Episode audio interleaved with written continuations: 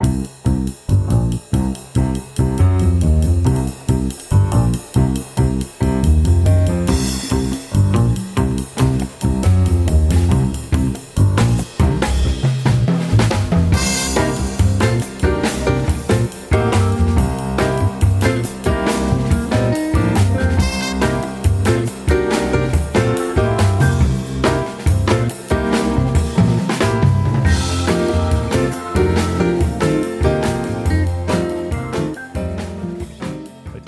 der 26. September 2023. Willkommen zur 66. Folge der Foreign Times. Ali, ich grüße dich.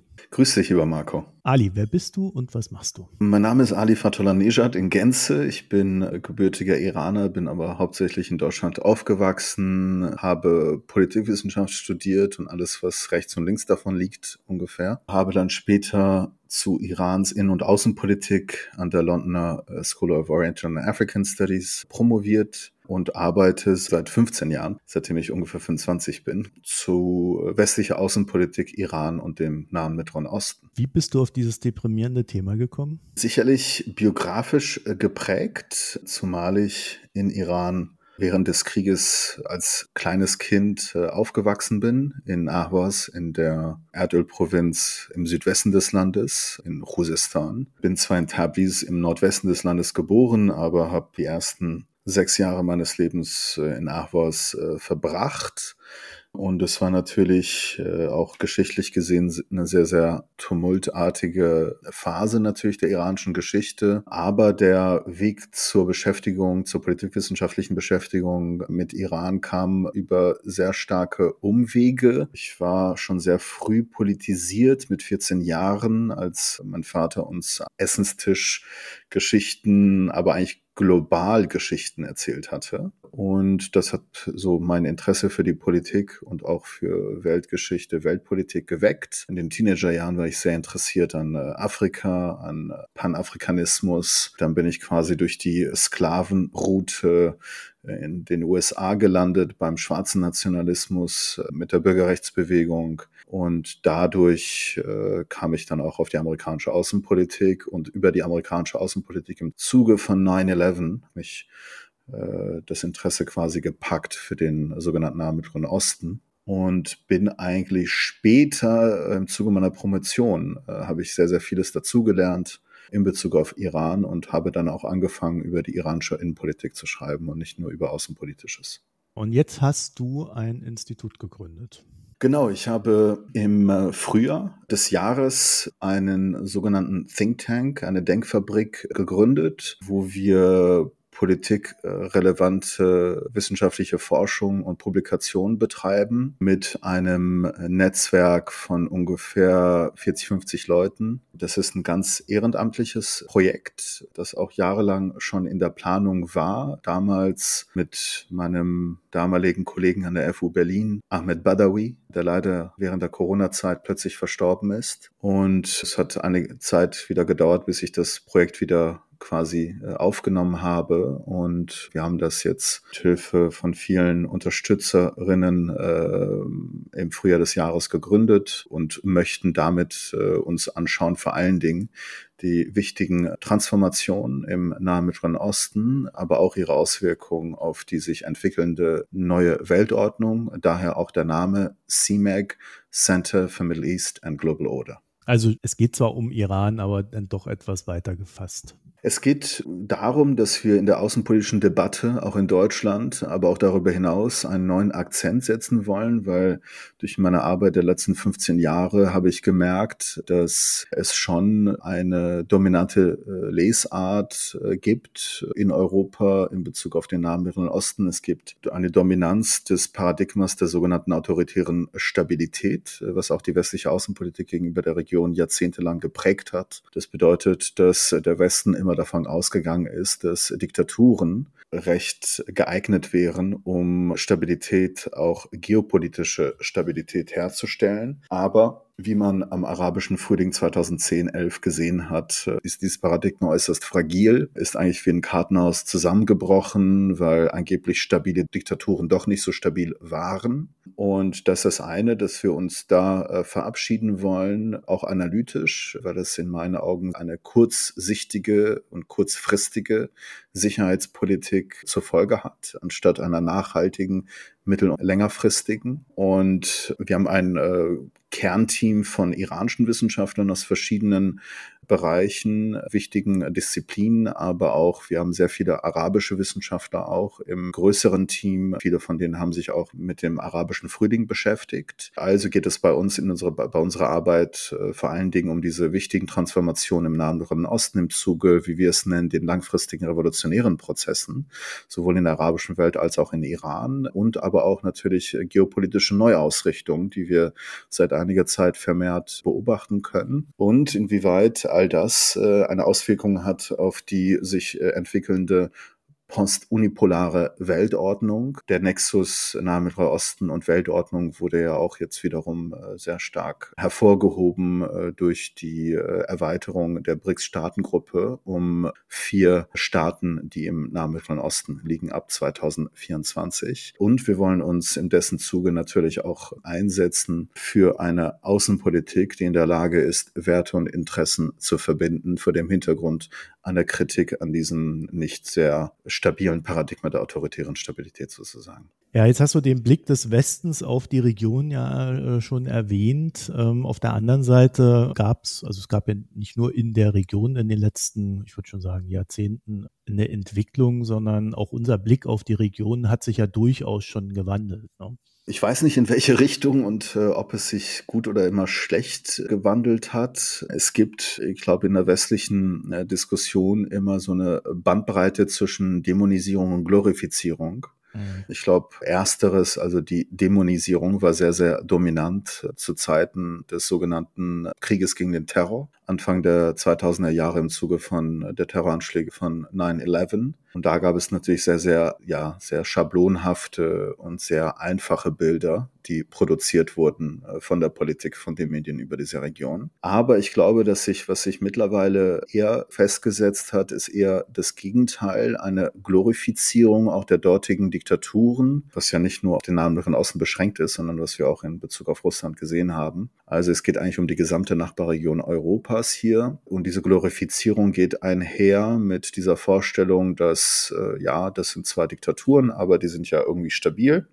Und das äh, hilft ja auch unseren europäischen Interessen, beispielsweise in Bezug auf einen ungehinderten äh, Zugang zum Öl, der Verhinderung von größeren Geflüchtetenwellen, äh, der Verhinderung von einem größeren Krieg etc. Und das geht auch einher mit einer Art Kulturrelativismus. Aller die Menschen im Nahen Osten haben ja eine andere Kultur, die Stellung der Frau ist ja an, eine andere etc. Und das hat dann zur Folge, dass äh, man dann davon ausgeht, dass die die autokratischen politischen Strukturen vor Ort in der Region durchaus eine gewisse Berechtigung haben. Um den Bogen zu unserem Hauptthema mal zu schlagen, äh, soll Iran sein heute. Es gab ja durchaus in Deutschland auch vor nicht allzu langer Zeit noch Artikel, in denen drin stand, ja, ich äh, paraphrasiere das mal etwas zugespitzt. Ja, die iranische Frau, so ist er halt. Der darf man das Kopftuch jetzt aber auch nicht verbieten. Ne? Das muss die schon auch tragen dürfen und will es ja sicherlich auch. Das wäre dieser angesprochene Blick. Ja. Da sind wir jetzt aber drüber hinweg, oder? Seit einem Jahr. Äh, das weiß man nicht. Also man, man hört ja auch solche, man liest ja auch solche Artikel aus dem linken Milieu. Es ist ja auch keine nur Angelegenheit, sagen wir mal, aus dem rechten Milieu. Also da gibt es äh, erstaunliche auch Parallelen. Aber es gibt sicherlich seit einem Jahr mit dem Ausbruch der sogenannten Frau Leben Freiheit Bewegung, dieser, äh, diesen revolutionären Protesten in Iran, durch eine erhöhte Berichterstattung in westlichen Ländern auch hier sicherlich ein größeres äh, Verständnis in Bezug auf die Stellung der Frauen in der Islamischen Republik. Du hast gerade schon äh, gesagt, revolutionäre Proteste. Äh, ich erinnere mich, wir haben 2021 schon mal gesprochen hier in diesem schönen Podcast und da hast du von einem revolutionären Prozess gesprochen, der im Iran stattfindet.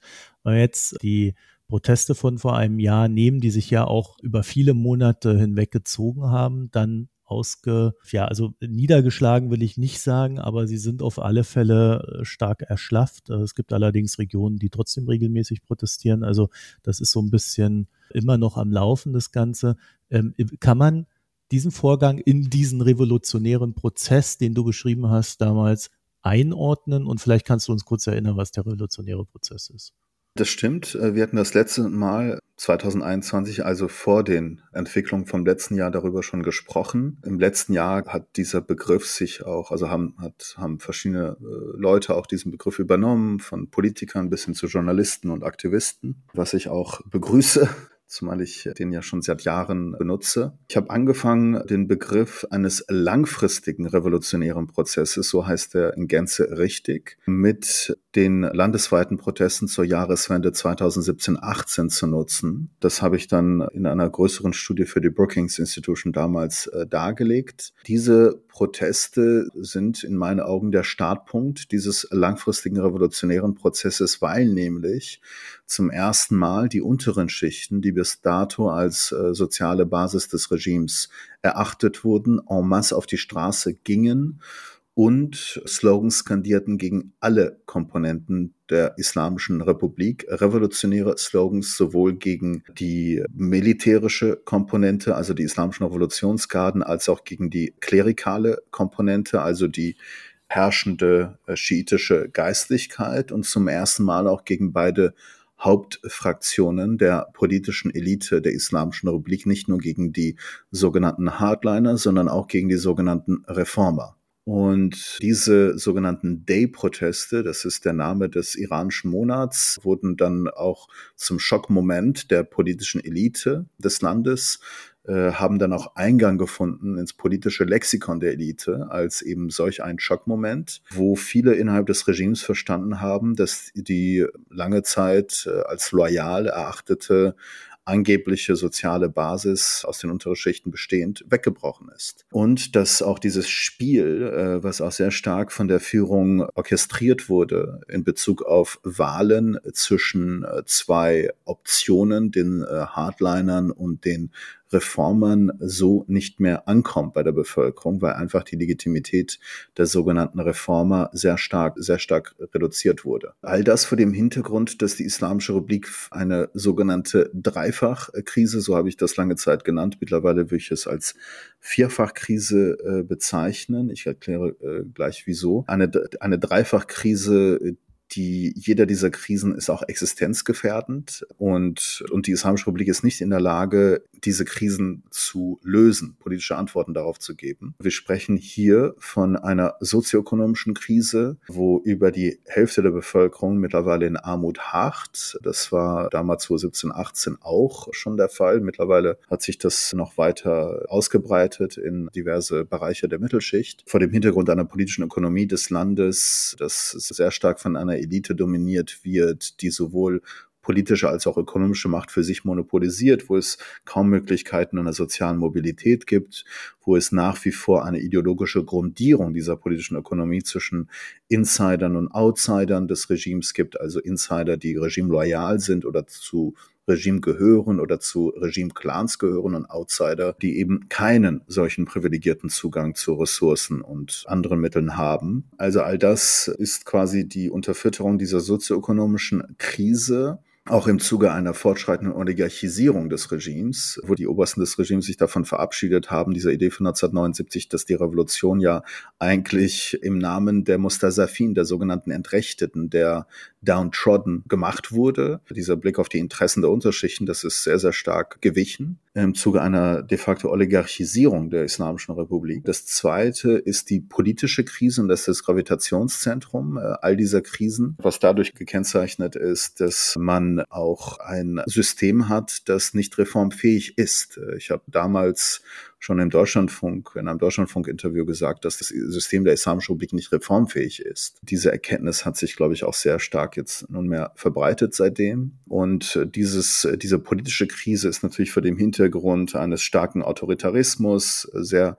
wenige Presse. Iran ist einer der schlimmsten rangierten Länder in Bezug auf Meinungs- und Pressefreiheit. Es gibt kaum also Möglichkeiten des Wandels innerhalb der bestehenden politischen Verhältnisse. Und da hinzu kommt noch ein hohes Maß an Korruption, ein hohes Maß an Unfähigkeit, weil es eine ideologische Selektierung der Elite auch gibt, die sehr stark ist. Also das sind verschiedene Dimensionen dieser politischen Krise. Dann haben wir noch eine ökologische Krise, die zurückgeht nicht auf einen Klimawandel, sondern auf die politische Handhabe mit ökologischen Herausforderungen, aber auch dem Klimawandel, also falschen politischen Entscheidungen und Missmanagement, was mittlerweile die Lebensgrundlage von zehn Millionen von Iranern äh, in Frage stellt, was immer wieder in den vergangenen Jahren zu politisierten Protesten und zu politischem Aktivismus auch geführt hat. Es ist eine facettenreiche Krise, eine Wasserkrise. Es ist auch eine fortschreitende Verwüstung oder Desertifikation. Es gibt äh, hohe Luftverschmutzung etc. Also sie ist sehr, sehr vielschichtig und darauf gibt es auch keine politische Antwort, genauso wenig äh, auf die beiden ersten Krisen. Und äh, last but not least müsste man noch den sogenannten Gender Gap als äh, vierte Krise eigentlich noch hinzunehmen, die dadurch gekennzeichnet ist, dass es erstens eine Geschlechterapartheit gibt in der Islamischen Republik seit der sogenannten Islamischen Revolution von 79 schon mit der Ungleichberechtigung rechtlichen äh, zwischen Frau und Mann. Dann gibt es noch eine sozioökonomische äh, Diskriminierung, die, durch da, die sich dadurch äußert, dass die ähm, Arbeitslosenquote bei Frauen sowohl im Durchschnitt als auch bei der jungen Generation doppelt so hoch ist wie bei der Quote von Männern und dass die Arbeitsmarktbeteiligung von Frauen nur ein Fünftel ist jener von Männern. Das sind alles Anhaltspunkte einer sozioökonomischen Diskriminierung, einer rechtlichen Diskriminierung. Und natürlich kommt auch noch eine soziokulturelle Dimension hinzu, wenn man sich natürlich die äh, Hijab-Vorschriften, also die rigiden Kleid islamistischen Kleidervorschriften des Regimes anschaut, was ja auch die Lebensweise von Frauen und den Körper von Frauen, also beides äh, in der Öffentlichkeit äh, bis hin zu privaten Bereichen kontrollieren will. Bei letzterem gab es jetzt auch eine Verschärfung der Gesetzgebung. Genau, es gab ja also bei der Nochmal kurz, um, um auf den langfristigen revolutionären Prozess zurückzukommen. Also die äh, Fortsetzung dessen von den Day-Protesten zur Jahreswende zu 17, 18 war dann im November 2019, wo dann auch noch die unteren Mittelschichten mit auf die Straße gingen. Beide große Protestwellen ausgelöst durch die soziale Frage, aber sind sehr, sehr stark politisch umgeschlagen. Und dann hatten wir letztes Jahr die sogenannte Frau Leben Freiheit Bewegung im Zuge des staatlichen Mordes an der jungen Kurdin äh, Mahsa Amini. Da da sie die Hijab-Vorschriften wohl nicht beachtet hat. Und das war natürlich auch ein Identifikationsmoment für Millionen von iranischen Frauen, die auch, die viel Erfahrung mit solchen Schikanen und solcher Repression in Bezug auf äh, den Hijab haben. Also äh, auch meine eigene Mutter hat dann angefangen, über äh, viele solcher Beispiele dann zu erzählen. Also das ist ein Identifikationsmoment für alle iranischen Frauen, sodass dann diese größte Protestwelle in der Geschichte der Islamischen Republik dann dort damit ausgelöst wurde. Und es hatte einen Missing Link gedeckt, und zwar das Schichtenübergreifende, weil die Protestwellen bis dato eher von einer Schicht getragen wurden. Bei den äh, Protesten zu 1718 und 2019 waren das dann eher die unteren Schichten und äh, bei der Grünen Bewegung von äh, 2009 war es eher die urbane Mittelschicht, die aber damals noch Hoffnung gehegt hatte auf äh, äh, Veränderungen äh, innerhalb des Systems, also auf Reformen. Und äh, nachdem wir ein Hoch der Straßenproteste, also eine, was manche Wissenschaftler als revolutionäre Episode bezeichnen, letzten Herbst hatten, haben wir seit Anfang 2023 eine Flaute über den Straßenprotesten, aber der Widerstand hat sich verlagert und vor allen Dingen auf einen zivilen Ungehorsam von Millionen von iranischen Frauen, die auf etlichen äh, Straßen iranischer Städte das Kopftuch nicht mehr tragen. Das Kopftuch äh, ist keine Lappalie, sondern sie ist ein Pfeiler der Islamischen Republik nebst der Amerika- und Israel-Feindschaft. Sie ist untrennbar mit der politischen Ideologie des Landes. Ali, lass mich da mal ganz kurz rein, weil das war wirklich ein schöner Satz, weil das, das muss man sich wirklich vergegenwärtigen. Der Hass gegen Israel und die USA wirklich auf einer Stufe mit dem Hijab steht. Ne? Ich glaube, das muss man so sehen. Nach vier Jahrzehnten Islamischer Republik, das kann man ja an verschiedenen äh, Episoden und Ereignissen ablesen. Und äh, ich glaube auch, der äh, Religionsführer Ayatollah Khomeini hat damals auch gesagt, falls denn äh, diese Revolution einen, einen einzigen Nutzen hätte, wäre es, dass sie eine Revolution der Männer gegen die Frauen ist. Also dieses patriarchalische, dieses misogyne war immer schon fester Bestandteil, aber lange Zeit ignoriert äh, durch den Zeit Zeitgeist vielleicht von damals, der noch jahrelang noch anhielt, der Dominanz, also des Zeitgeistes, des Anti-Imperialismus, des Anti-Amerikanismus, dass all das absolutes Ziel ist und äh, da, dahinter kommt kaum etwas. Menschen- und Frauenrechte haben da keine große Rolle gespielt. Aber diese Entscheidung der Islamischen Republik der ersten Stunde, ich meine, all diese Anti-Frauen-Gesetzgebung war ja die erste Order, die von Khomeinis Büro äh, hinausgingen. Da gab es 1979 bereits auch größere Demonstrationen der Frauen gegen äh, diese Hijab-Pflicht, hat sich äh, herausgestellt nach vier Jahrzehnten als ein potenzieller äh, dass man sich quasi sein eigenes Grab damit vorbereitet hat. Falls man denn äh, sich anschaut, äh, wie avantgardistisch und wie mutig die Rolle der Frauen bei der revolutionären Erhebung vom letzten Jahr war. Also im Zuge dieses Jahres 2023 haben wir eine Verlagerung des Widerstands beobachten können mit Millionen von iranischen Frauen, die das Kopftuch ablegen. Und dann hat das Regime angefangen, auch bisschen die Repression gegenüber den Frauen in Bezug auf den Hijab umzusiedeln auf eine etwas auch digitalisierte Form. Man hat Millionen von Kameras gekauft aus China. Man hat facettenreiche auch Repressionen durchgeführt, beispielsweise Bankkontosperrung und so weiter.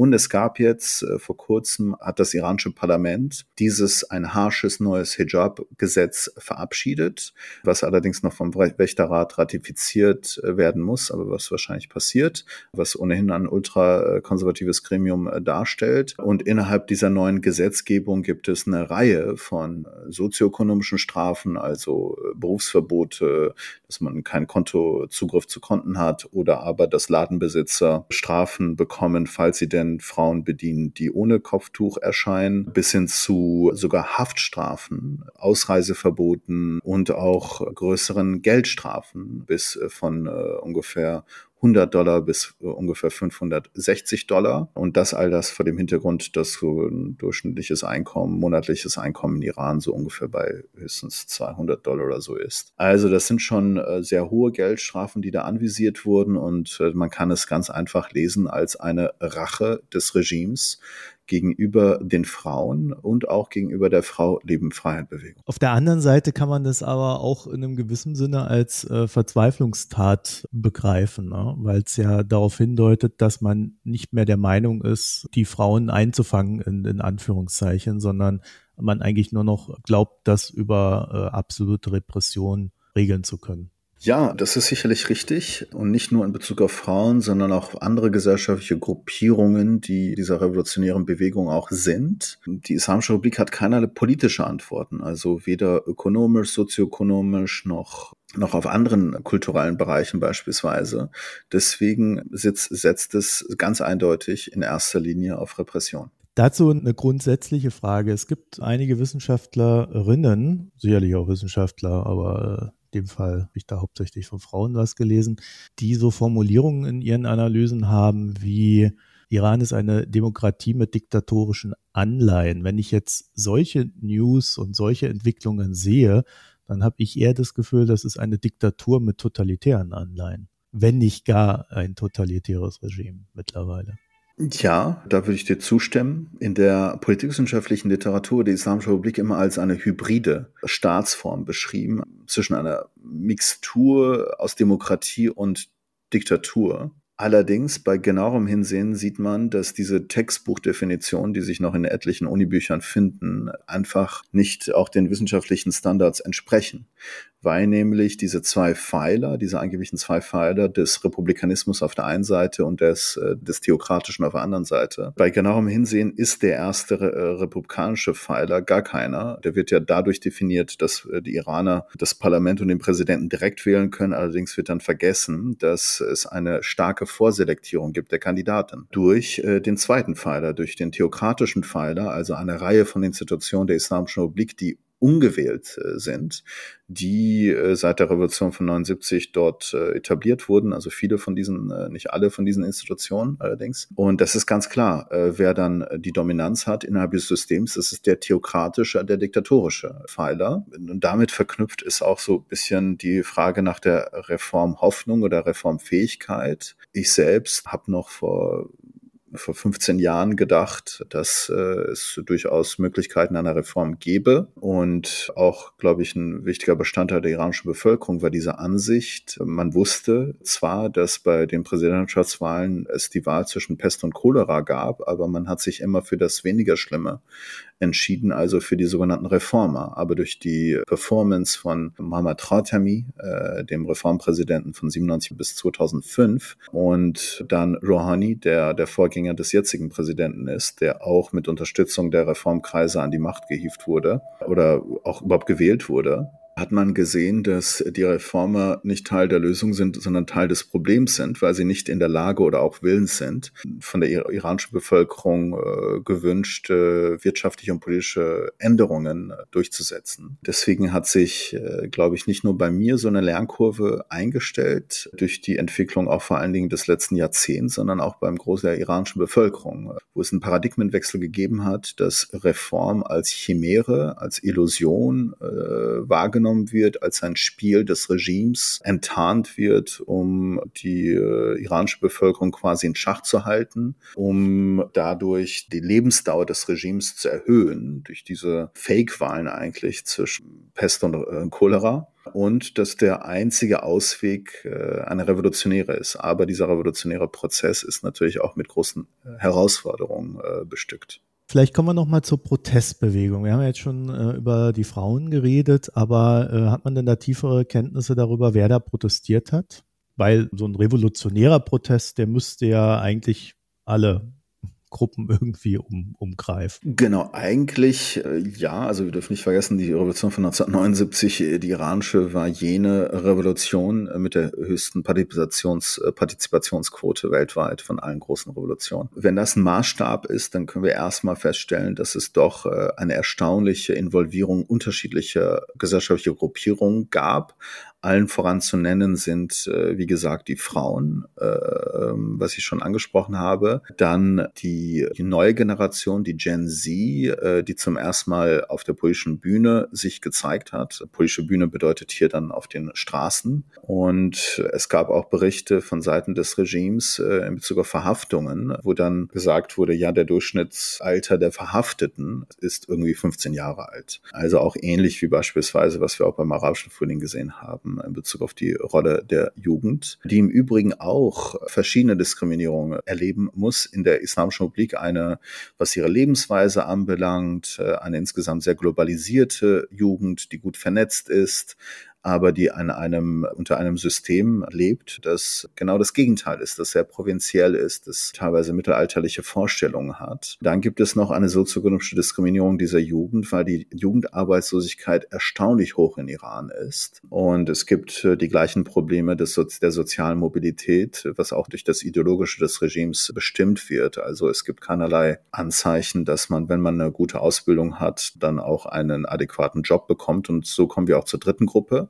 Das sind die Studenten. Äh, fast alle Universitäten des Landes äh, schon seit jeher immer wieder auch Hort des Dissenses waren diesmal sehr aktiv. Es gab fast in allen Universitäten des Landes Proteste gegen das Regime. Und diese Studenten, diese Studierenden sind auch, wissen auch natürlich um die Probleme des Landes, haben eine größere Sensibilität auch für sie, aber leiden auch an einem Nichtvorhandensein sozialer Mobilität, das sich dann ausdrückt, dass wir auch zu der sozialen Basis dieser revolutionären äh, Bewegung, auch wie beispielsweise schon November 2019, haben wir die sogenannte Middle Class Poor, also jene, die zwar Mittelschichtsqualifikation und dementsprechende berufliche Aspiration haben, also Qualifikation, also Uni-Abschluss beispielsweise, die aber sozioökonomisch verarmen. Und das ist auch ein wichtiger Bestandteil der sozialen Basis. Und viertens haben wir die sogenannten äh, marginalisierten Ethnien des Landes, äh, vor allen Dingen die Kurden im Westen und die Balutschen im Südosten des Landes,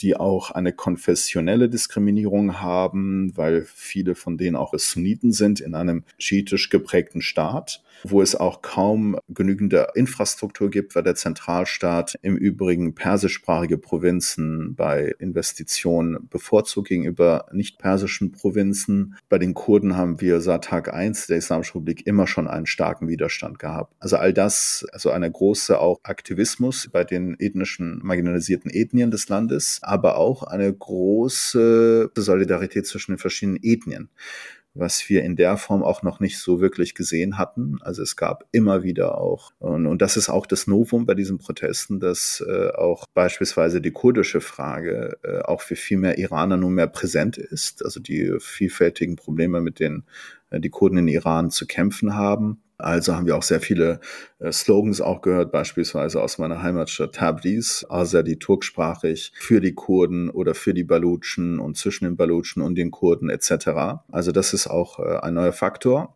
Nun, nebst diesen vier Gruppen haben wir eine Gruppe, die noch nicht wirklich bei den Straßenprotesten zumindest Teil war. Und das ist, das sagen auf Persisch sagen wir, das ist die graue soziale Schicht. Das sind jene, die zwar mit den Protesten sympathisieren, aber noch nicht sich dazugesellt hatten bei den Straßenprotesten, weil sie noch befürchten, etwas äh, verlieren zu können, weil sie auch die politische, eine politische Alternative vermissen, die allerdings sympathisieren mit diesen revolutionären Protesten. Wir wissen selbst von geleakten Regime-Memos, dass äh, das Regime davon ausgeht, dass 80 Prozent der iranischen Bevölkerung mit diesen Protesten vom letzten Herbst sympathisiert haben, was eine sehr, sehr hohe Zahl ist, was aber auch wiederum den neuen Realitäten entspricht, äh, wovon man davon ausgehen muss, dass die soziale Schicht des Regimes sehr ausgedünnt ist, bei 10 bis 15 Prozent liegt und dass die überwältigende Mehrheit der Iraner sich wirklich einen demokratischen Regimewechsel wünschen. Aber die Nichtinvolvierung dieser grauen sozialen Schicht sozusagen war auch äh, ein Manko. Weiß man denn, warum die nicht mitgegangen sind? Es geht vor allen Dingen, glaube ich, äh, und jetzt kommen wir zu den Herausforderungen dieses revolutionären Prozesses, damit dieser revolutionäre Prozess qualitativ voranschreiten kann. Wir werden im Übrigen auch innerhalb von CMAC in einer monatlichen auf Englisch erscheinenden, sehr bald erscheinenden monatlichen Publikation namens Iran Revolution Monitor diesen revolutionären Prozess beobachten und schauen, inwieweit er progressiert, regressiert oder stagniert. Äh, dieser revolutionäre Prozess stagniert seit einem Jahr, weil diese über 40-Jährigen noch nicht äh, Teil der Straßenproteste waren.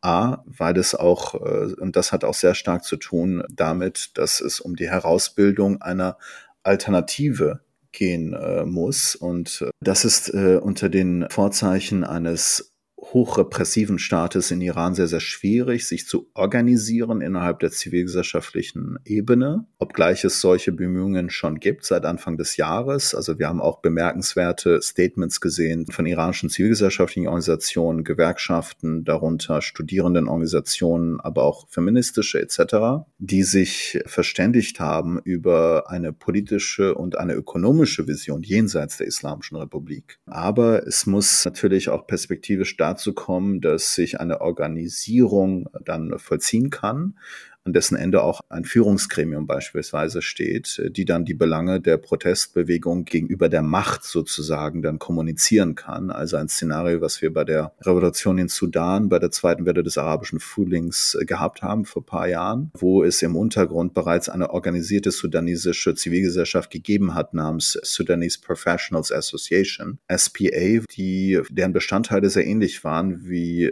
wir die iranische Zivilgesellschaft äh, auch sehen. Also das waren feministische gewerkschaftliche Gruppierungen da, aber auch beispielsweise Anwälte. die dann im sudanesischen Kontext mit dem Militär dann in eine Verhandlungsposition überhaupt kamen. Das ist halt die größte Herausforderung äh, dieses revolutionären Prozesses in Iran. Das Regime weiß auch darum und deswegen gibt es sicherlich auch Infiltrierung und Festnahmen und so weiter. Aber das ist ein unabdingbarer, notwendiger Faktor Hinzu äh, gibt es natürlich auch die wichtige Frage der Arbeiterklasse. Die Arbeiterschaft hat erstaunlich viele, auch letztes Jahr äh, während der revolutionären Proteste, viele Streiks und Arbeitsniederlegungen durchgeführt aber ihr fehlt es an ökonomischen Ressourcen, um länger anhaltende Streikperioden zu organisieren und durchzuhalten. Vor dem Hintergrund, dass ein immens großer Bestandteil der iranischen Arbeiterschaft mittlerweile einen irregulären Arbeitsvertrag hat. Das bedeutet, das macht die Situation noch risikobehafteter für die iranischen Arbeiterinnen und Arbeiter in längere Streiks oder überhaupt in Streiks einzutreten, was überhaupt unter den gegebenen Voraussetzungen ein äh, sehr, sehr viel Mut und Risiko beinhaltet. Dann, das ist das Innenpolitische, glaube ich. Und dann gibt es noch eine außenpolitische Herausforderungsdimension sozusagen. Welche denn?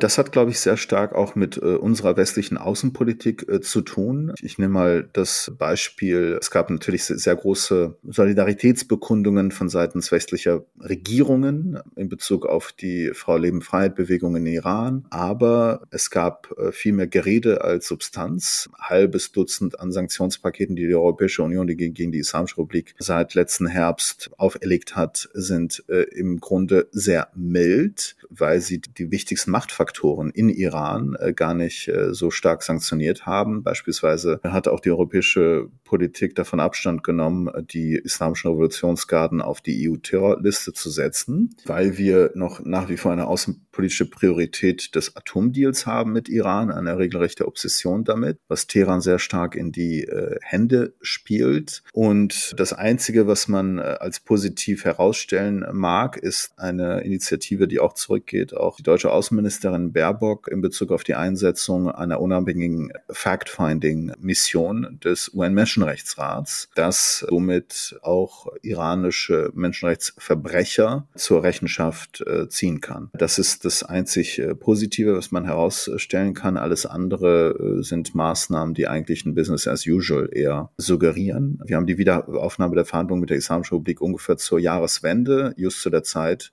wo auch die höchsten Stellen in Teheran äh, über die erfolgreiche Niederschlagung der sogenannten Unruhen äh, gesprochen haben. Also das ist eine, äh, sagen wir, eine sehr, sehr interessante Überlappung einer saisonalen Lesart, die diesen revolutionären Prozess falsch darstellt zwischen hier der äh, iranischen Regierungsseite und auch der westlichen Seite, das nicht als langfristigen revolutionären Prozess bezeichnet. Das, denn wir haben es mit äh, Motoren einer strukturellen Unzufriedenheit zu tun, die sich speist aus den zuvor genannten Krisen, wo es keinerlei Anzeichen gibt einer politischen Antwort von Seiten der iranischen, von Seiten der iranischen Führung, sodass dieser revolutionäre Prozess trotz, trotz aller Widrigkeiten auf jeden Fall weitergehen wird. Aber äh, die Rolle des Westens war hier äh, eher ein Business as usual, wie gesagt, zu suchen, den äh, Verhandlungen zu führen in Bezug auf eine Beschränkung des iranischen Atomprogramms, was ja jetzt äh, vor kurzem auch zum Abschluss kam. Und äh, insgesamt können wir beobachten, dass es außerhalb Irans von den wichtigen Groß Großmächten keinerlei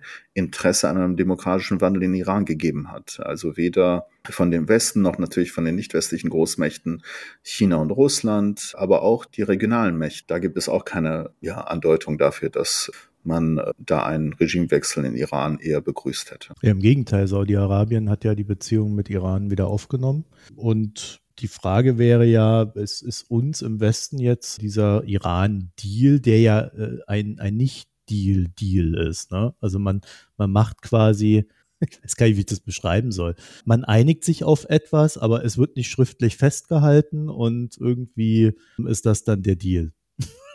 Und, und dann tauscht man noch ein paar Geiseln aus. Richtig, also das ist schwierig, den zu nennen. Also zuweilen liest man, das ist ein unspoken arrangement. Also es ist nicht wirklich was Fassbares. Also äh, die Bestandteile können wir dennoch versuchen zu identifizieren. Zum einen gibt es ja diese Obsession auch von Seiten des Westens, der auch der beiden Administrationen, dass man den Atomdeal wiederherstellen äh, müsste. Und Iran hat ja eine äh, Strategie der nuklearen Eskalation gefahren, also das Atomprogramm sehr stark hochgefahren, bis hin zu einem Level, was eigentlich nahe einer waffenfähigen äh, Level von äh, Urananreicherung kommt. All das mit dem Ziel, äh, was man damals auch vor 2015 hatte, so mit Druck auf den Westen auszuüben, einen Alarmismus dort herzustellen, der dann die westlichen Regierungen dazu veranlasst, zum Verhandlungstisch zu schnellen und dort auch konzessionsbereit gegenüber Teheran zu sein, damit Teheran im Gegenzug dann den Fuß vom Nuklearpedal, Nukleargas runternimmt. All diese Strategie der nuklearen Eskalation hat sich als erstaunlich erfolgreich äh, herausgestellt weil diese, der Westen da einfach mitspielt mit dieser Obsession. Somit fallen dann andere politische Bereiche, die man mit Iran diskutieren müsste, die Innenpolitik, aber auch Regionalpolitik und auch zuletzt die äh, Unterstützung Russlands in der Ukraine fallen dann eher unter den Tisch und man endet in so einer quasi Appeasement-Politik gegenüber Iran. Aber nochmal zurückzukommen auf den Bestandteil, also die iranische Seite hat quasi zugesagt, dass man seine Urananreicherung auf 60 Prozent begrenzt, was dennoch nicht weit ist von dem Sprung zum waffenfähigen Level von ungefähr 90 Prozent. Aber was da, was viel äh, natürlich eklatant von dem entfernt ist, was eigentlich in dem Atomdeal von 2015 vorgesehen war, von 3,67 oder so Prozent. Im Gegenzug geben die USA grünes Licht Bericht in Bezug auf die äh, eingefrorene iranische Gelder im Ausland äh, im Zuge von nuklearbezogenen Sanktionen der Vergangenheit. Wir reden hier in erster Linie um äh, über drei Milliarden US-Dollar ungefähr im Irak, was schon äh, vor ein paar Monaten entfroren wurde und zuletzt äh, um circa sechs Milliarden US-Dollar aus Südkorea sodass die Islamische Republik ungefähr 10 Milliarden Dollar bekommen hat und dann einem hoch umstrittenen Gefangenenaustausch, sogenannten Gefangenenaustausch, äh, zugestimmt hat, in dessen Zuge dann fünf amerikanische de facto Geiseln aus Iran freigelassen wurden. Die amerikanische Seite hat auch, glaube ich, genauso viele äh, Iraner freigelassen, die dort in USA verhaftet worden waren, nicht zuletzt wegen äh, Umgehung von iranbezogenen Sanktionen, also irgendwie im Dienste des iranischen Staates standen.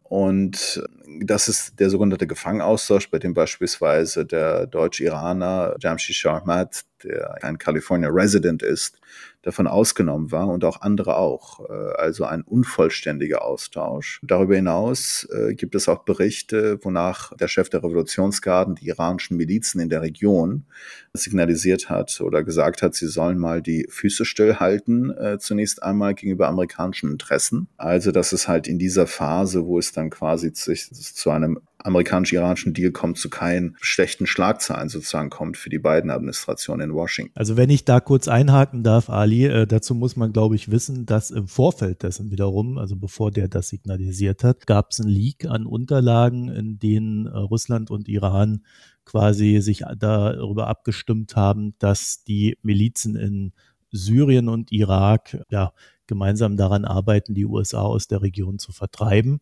Also das war ein sehr koordiniertes Vorgehen, was man dort angeleiert hat. Und es gab dann wiederum in den USA eine Befragung, an der Ted Cruz äh, aufgebracht hat, ja, in der letzten Zeit wurden US-Basen in Syrien über 80 Mal angegriffen. Wie oft haben sie darauf reagiert? Kam quasi raus, ja. dass sie fast nie reagiert haben, sondern es einfach immer ignoriert haben. Äh, in der Folge gab es dann tatsächlich auch einen Vorfall, wo äh, zumindest US-Personal gestorben ist. Und dann war das Ganze ziemlich am Kriseln. Ich glaube, in diesem Kontext dann später gab es dann diese Anweisung. Genau richtig. Also das ist ein wichtiger Kontext, weil ich glaube auch perspektivisch gesehen gibt es keinerlei Anzeichen, dass die Islamische Republik ihre sogenannte regionale Achse des Widerstands lahmlegen möchte, was eigentlich eine Notwendigkeit wäre, um halt diesen äh, von dir schon erwähnten Entspannungsstil mit Saudi-Arabien äh, hin zu einer Normalisierung der Beziehungen aufrechtzuerhalten, ja. was ja durch China vermittelt im März des Jahres dann unterzeichnet wurde, was ja auch sehr viel dann ne, so groß gefeiert wurde im Westen und in Europa als als quasi auch eine geopolitische Revolution im Namen von Osten. Aber all das ist, glaube ich, früh, all das ist sehr unwahrscheinlich weil äh, die wichtigsten Stellen äh, der Islamischen Republik keinerlei Anzeichen gemacht haben, dass sie ihre Politik ändern wollen. Ganz im Gegenteil. Man hat eher Zeichen dadurch gesetzt, dass man die Achse des Widerstands in der Region weiter betreiben möchte. Und, und das ist natürlich ein Dorn im Auge der Amerikaner, der Saudis und der Israelis beispielsweise auch. Dazu noch eine Ergänzung, nicht ganz unwichtigerer Natur, glaube ich. Dieser, dieser Normalisierungsstil, der da gemacht wurde, an dem äh, hat Russland ein sehr, sehr starkes Interesse gehabt, weil Russland ja gemerkt hat, dass sie mit ihren veränderten Kapazitäten durch den Krieg in der Ukraine selber jetzt in so eine gewisse Abhängigkeit gegenüber Iran rutschen und dadurch quasi Schwierigkeiten haben, in Syrien die Oberhand zu behalten. Man merkt das unter anderem auch dadurch, dass äh, Iran in Syrien ganz starke Siedlungspolitik betreibt, dass sie Konvertierungspolitik betreiben. Ja, also dass äh, sie Milizen aufbauen, äh, die übertreten müssen, äh, dann auch mehr Geld bekommen und so weiter und so fort. Also es, es wird sehr aktiv gemacht. Mhm. Russland hat dieses Interesse dadurch dann entwickelt, äh, die Golfstaaten reinzuholen nach Syrien also dort diese äh, Normalisierung mit Syrien stattfinden zu lassen, äh, damit auch Iran gekontert wird und sich nicht allzu sehr ausbreiten kann, was wiederum Russland nicht kontrollieren kann. Also die Region ist und bleibt in der Hinsicht sehr, sagen wir mal, fluide. Ne? Kann man, was mhm. anderes, anderes Wort Absolut. fällt mir da gar nicht so ein. Absolut, absolut. Also ich glaube auch, äh, ich habe das ja auch in einem jüngsten Artikel, was auf Deutsch jetzt bei Kantara erschienen ist, äh, dargelegt mit einem iranischen Kollegen auch von CMAC, dass dieser Iran-Saudi-Deal auch ein großstrategisches Dilemma für die Islamische Republik heraufbeschworen hat, weil nämlich es zwei großgeopolitische Präferenzen auf Kollisionskurs bringt. Zum einen die eben benannte regionale Achse des Widerstands. Falls sie denn weiter betrieben wird, ist es ein Dorn im Auge des anderen, also die Blick nach Osten, also die geopolitische Ausrichtung Richtung äh, Russland, China und, und so weiter, weil eine destabilisierte Golfregion zu Ungunsten der Interessen Chinas ist. Und deswegen hat, hat China ja diesen äh, Deal vermittelt. Also das ist ein Dilemma der Islamischen Republik, was früher oder später wahrscheinlich auch äh, sich äh, verstärkt zeigen wird und Hoffnung auf eine wirkliche Befriedung der Region auch Lügen strafen wird. Aber insgesamt äh, kann man abschließend bei diesem Thema festhalten, dass die Islamische Republik aufgrund der innenpolitischen und außenpolitischen Herausforderungen, nicht, nicht zuletzt aufgrund der Frau Leben Freiheit Bewegung in Iran, zu Zugeständnissen bereit war im außenpolitischen Bereich, also in Bezug auf die USA, auf einen sogenannten kleineren Nukleardeal, so hieß es in der amerikanischen Presse, dass man da die äh, Vorbedingungen fallen gelassen hat, weil vor äh, letztes Jahr, also im Sommer 2022, äh, war der JCPOA, der Atomdeal, ja gar nicht bereit zum Wiederbelebt werden, weil die iranische Seite ja Vorbedingungen gestellt hatte, die über den Rahmen des JCPOAs hinausging, beispielsweise Weise, was die Terrorlistung der Amerikaner, der Revolutionsgarden anbelangt äh, und, und andere Sachen. Also da haben sie sich gesprächsbereit erklärt. Es gibt mittlerweile auch die äh, Meldung, äh, dass der oberste Führer Khamenei grünes Licht gegeben hat für direkte Verhandlungen mit den USA. Das ist natürlich auch vor dem Hintergrund dessen zu sehen, dass die Situation für die Islamische Republik sich äußerst schwierig darstellt und man äh, dadurch versucht, den außenpolitischen Druck zu reduzieren. Und äh, das äh, Zweite ist natürlich auch die Verständigung mit Saudi-Arabien. Und das Dritte äh, sind außenpolitische Erfolge, die man auf dem Papier zumindest verkünden kann, die aber in der Substanz nicht so ganz klar sind in meinen Augen. Und das ist halt die Vollmitgliedschaft Irans in der Shanghai Organisation für Zusammenarbeit vom März und die Aufnahme in die BRICS-Staatengruppe ab Januar 2024. Also außenpolitisch äh, hat das Regime sich entschieden, da sich eher konzessionsbereit auch äh, gegenüber den USA und äh, Saudi-Arabien und so weiter zu zeigen, um ein bisschen Druck zu reduzieren. Also als Westen legitimieren wir Iran einfach, ne? muss man einfach sagen.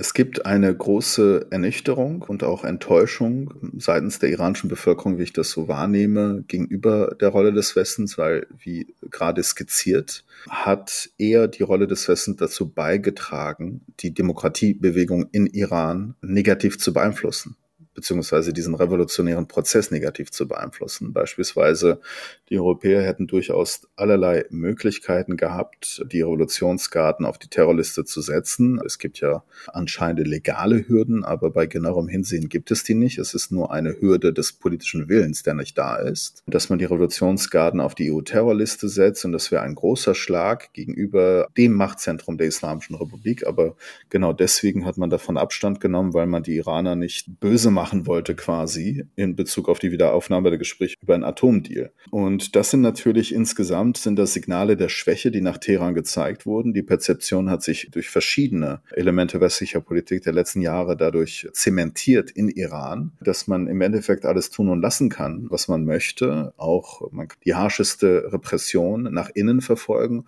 ohne ein Kosten wirklich davon zu tragen von Seiten des Westens. Nicht nur eine Sicherheitsgefühl hat man dadurch bekommen, durch äh, diese Politik der Schwäche des Westens, was auch genauso auch wahrgenommen wird, sondern man hat auch das Gefühl bekommen, dass man straflos, also ein Gefühl der Straflosigkeit auch bekommt. Dieser Gefangenenaustausch, über den wir gerade eben kurz geredet haben, über den würde ich jetzt abschließend gerne noch etwas ausführlicher reden, weil Gefangenenaustausche sind ja, man kann sagen, natürlich menschlich erstmal nachvollziehbar. Sie sind aber grundsätzlich ein Problem, wenn das gemacht wird. Ne? Und äh, dieses Problem führt, kann man vielleicht am besten ausdrücken über den Begriff Hostage Diplomacy, also so eine Art Geiseldiplomatie, die der Iran vollführt.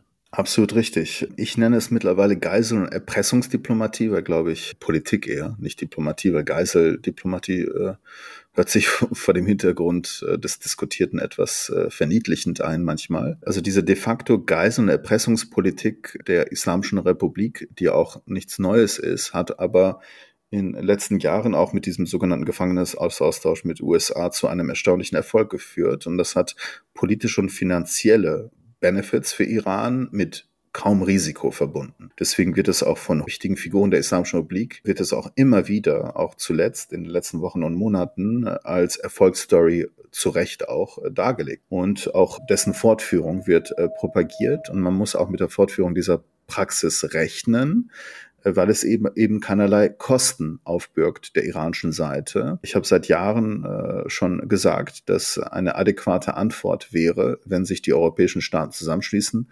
würden, am besten mit den USA zusammen, weil es gibt iranische, europäisch-iranische, amerikanisch-iranische Menschen, die da äh, unter fadenscheinigen Gründen äh, verhaftet worden sind, die eingesperrt worden sind in Iran, die als Faustpfand benutzt werden sollen, um da ein ein kollektives Zeichen der Opposition gegen diese Praxis zu senden und gleichzeitig aber auch mit politischen und wirtschaftlichen Konsequenzen zu drohen, falls denn die iranische Seite sich nicht bewegt. All das hat man nicht gemacht. Stattdessen ist man hingegangen, dass jeder Nationalstaat quasi für sich selbst das versucht hat zu regeln und vielleicht auch deswegen, weil dann die, Poli die jeweiligen Politiker das dann als ihren eigenen Erfolg im nationalen Rahmen dann ver verkaufen möchten, im, hinsichtlich von anstehenden Wahlen und so weiter. Aber das hat natürlich zu solchen sehr perversen Entwicklungen geführt, wie beispielsweise, dass dieser belgische Deal mit Iran, dass ein belgischer Entwicklungshelfer in Iran freigelassen wurde und im Gegenzug wurde ein iranischer Diplomat, der einen terroristischen Anschlag verüben wollte und dementsprechend auch von einem belgischen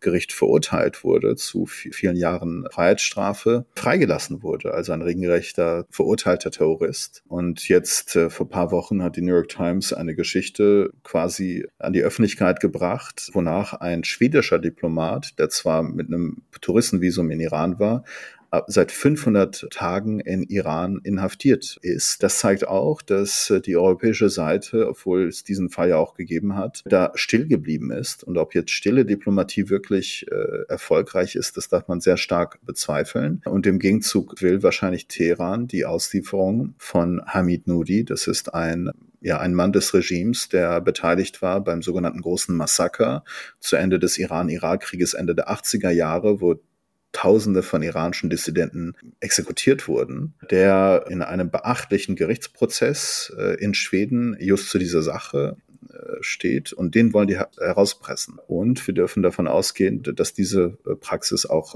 fortgeführt wird.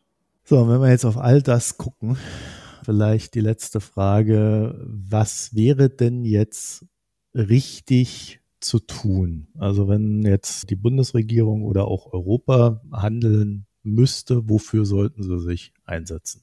Ich habe ja für den sicherheitspolitischen Think Tank der Europäischen Union eine 70-seitige Studie veröffentlicht, was vor paar Monaten erschien, wo ich mir die sogenannte existenzielle Krise der Islamischen Republik noch genau anschaue, all die vier Krisen, die ich benannt habe, genau darlege mit auch neuesten Zahlen, den äh, langfristigen revolutionären Prozess in Iran beschreibe, die Entstehungsgeschichte, den Verlauf auch im letzten Jahr und die Herausforderung innen- und außenpolitische, damit dieser in die nächste qualitative Phase kommt und womöglich zu einem revolutionären Moment äh, sich entwickelt, wo es dann eine Spaltung der, des Sicherheits- und Machtapparats äh, geht. Aber solch eine Spaltung, die absolut notwendig wäre, wäre in meinen Augen auch äh, stärker möglich gewesen, mit einer EU-Terrorlistung der Revolutionsgarden, weil solch eine Terrorlistung ein starkes Signal in den Macht- und Sicherheitsapparat geschickt hätte, dass das System der Islamischen Republik keinerlei Zukunft mehr hat. Es gibt Berichten zufolge viele, auch im Sicherheitsapparat, die sehr unzufrieden sind und die aber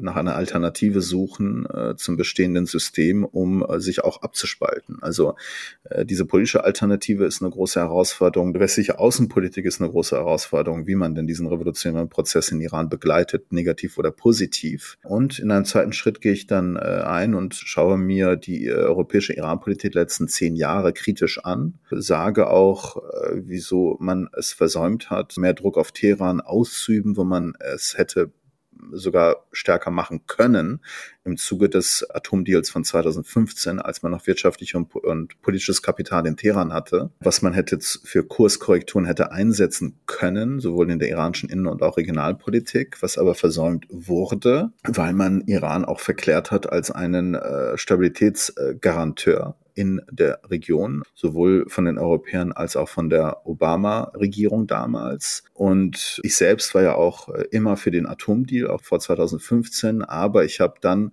die Umsetzung dieses Atomdeals kritisiert. Kann man auch alles nachlesen zu einer Zeit, wo ich äh, noch tätig war für die Deutsche Gesellschaft für Auswärtige Politik, wo ich just das, was ich gerade beschrieben habe, kritisiert habe, also die Umsetzung dieses Atomdeals. Und dann äh, gehe ich darauf hinzuweisen, dass auch die geopolitische äh, Stellung Irans in der Region eine andere ist, wie noch damals vor 2015, dass diese Soft Power, die Iran damals noch hatte, mittlerweile sehr stark äh, weg ist was man ablesen kann an den Demonstrationen im Zuge der zweiten Welle des arabischen Frühlings im Libanon und im Irak, die auch sehr starke anti-iranische Züge hatten, ob der äh, Rolle der Islamischen Republik in diesen beiden Ländern, mache quasi den Case eines Paradigmenwechsels, äh, mache allerdings davor auch noch, beschreibe ich, inwieweit es wir, äh, wie weit es Parallelen gibt zwischen den Russland- und Iran-Verstehern, den Prämissen, die auch die beide, also die Iran- und Russland-Politik äh, unterfüttern und sage, wir brauchen Paradigmenwechsel. Das bedeutet einerseits, äh, dass man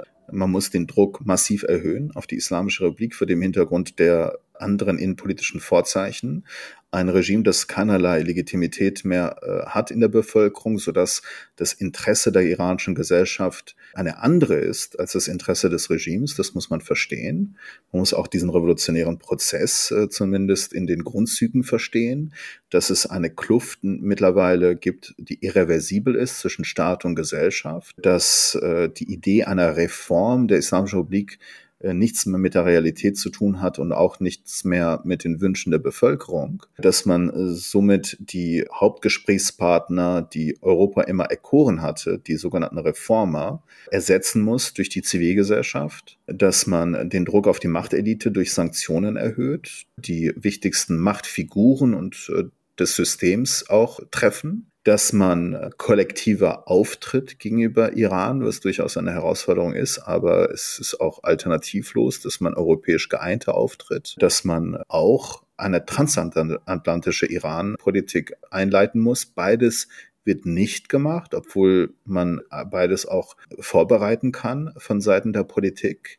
Es wird ja viel immer darüber gesprochen, aber all das wird nicht gemacht. Und so würde man sehr viel stärker auch gegenüber Teheran auftreten können. Und dann, es geht eigentlich um wirklich einen Paradigmenwechsel, Ende auch mit der Obsession in Bezug auf den Atomdeal, auf diesen einseitigen Fokus, der immer Teheran einen strategischen Vorteil bietet durch die Politik der nuklearen Eskalation und den Westen in so einer reaktiven Modus verfangen lässt und eine Ausweitung der Iran-Politik, dass die innenpolitische Situation ernst nimmt, die regional, die expansive Regionalpolitik ernst nimmt, auch jetzt zuletzt natürlich die iranischen Waffen, die militärische Hilfe für Russlands Aggressionskrieg in der Ukraine. Und in Bezug auf den Atomdeal darf man keinerlei Verhandlungen führen ohne Vorbedingungen.